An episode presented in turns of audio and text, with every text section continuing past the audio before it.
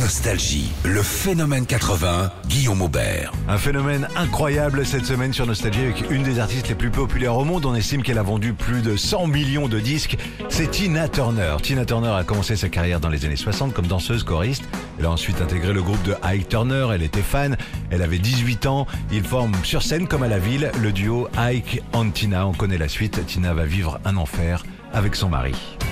C'est en 1984 que Tina, alors âgée de 45 ans, effectue le plus grand comeback de l'histoire de la musique grâce à Private Dancer, album produit réalisé par Mark Knopfler du groupe Dire Straits. Ce soir, on part au-delà du dôme du tonnerre. C'est le troisième volet des films consacrés à Mad Max. Tina Turner il y a même un très grand rôle, elle y joue très bien, elle signe aussi la bande originale qui s'appelle We Don't Need Another Hero, enregistrée à Londres avec la chorale King's House. Et pour l'anecdote, dans cette chorale, à l'époque, il y a un petit garçon qui s'appelle Lawrence Dallaglio.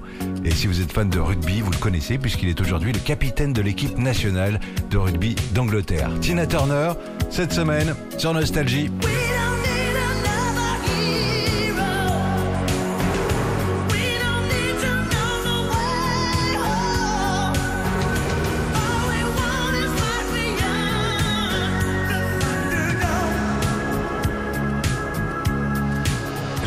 Tina Turner à l'honneur cette semaine dans le phénomène 80. Dans les années 80, après sa séparation, après une longue période de solitude et de doute, Tina Turner effectue un comeback retentissant.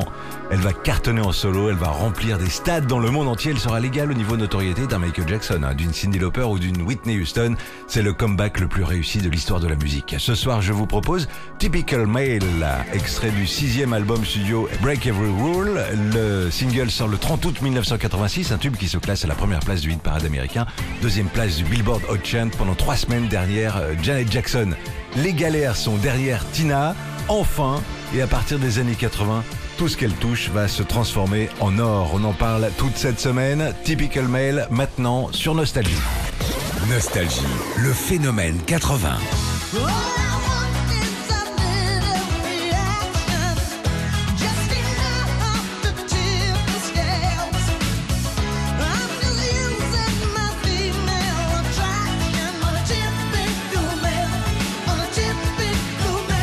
Private Dancer, l'album qui lui a permis de revenir sur le devant de la scène à l'âge de 45 ans. Private Dancer, c'est aussi une chanson de Mark Knopfler de Dire Straits avec un solo de guitare sublime, on va l'écouter, signé euh, Jeff Beck. Un album complètement fou, il contient 7 titres qui ont fait l'objet de singles, c'est très rare, et s'est vendu à plus de 5 millions d'exemplaires aux États-Unis et à plus de 20 millions dans le monde entier. Et en 85, pour les 27e Grammy Awards, l'album Private Dancer est sélectionné dans 6 catégories il obtient 4 Grammy. C'est un album sublime, génial, fou, incroyable, fantastique, inouï, étonnant. Je vais faire tous les synonymes et je reviens. Euh, en attendant, voici Private Dancer, Tina Turner sur Nostalgie.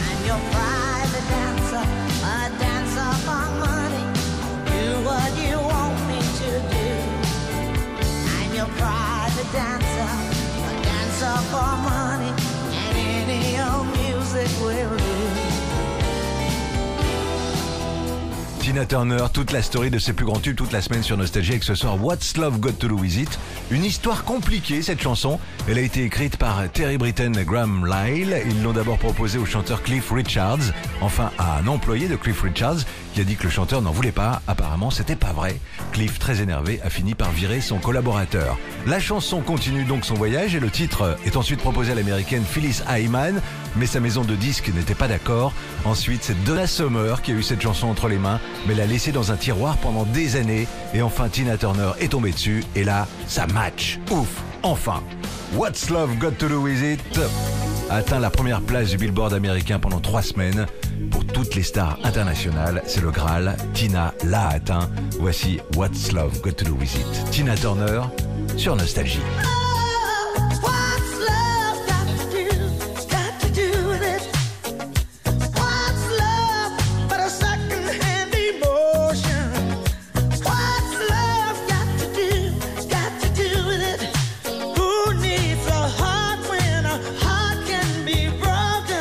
Nostalgie. le phénomène 80. Et décidément, Tina Turner, dans les années 80, tout ce qu'elle a touché s'est transformé en or. Prenez la chanson par exemple The Best. Et ben, c'est un tube qui a été enregistré par Bonnie Tyler sur son album Hide Your Heart en 88. C'est une belle chanson d'album, pas vraiment un tube, mais une bonne chanson. En revanche, quand elle est reprise un an plus tard par Tina Turner, alors là, on est euh, dans d'autres sphères, hein. sur une autre planète. Le succès devient planétaire. L'album s'appelle Foreign Affair et la sortie de l'album, ce, Tina Turner se lance dans une tournée de 121 dates entre le 27 avril et le 4 novembre 90, dont 10 dates en France. Cette tournée permettra à Tina Turner de jouer dans des stades et rassemblera plus de 3 millions de spectateurs. The Best, Tina Turner, sur Nostalgie.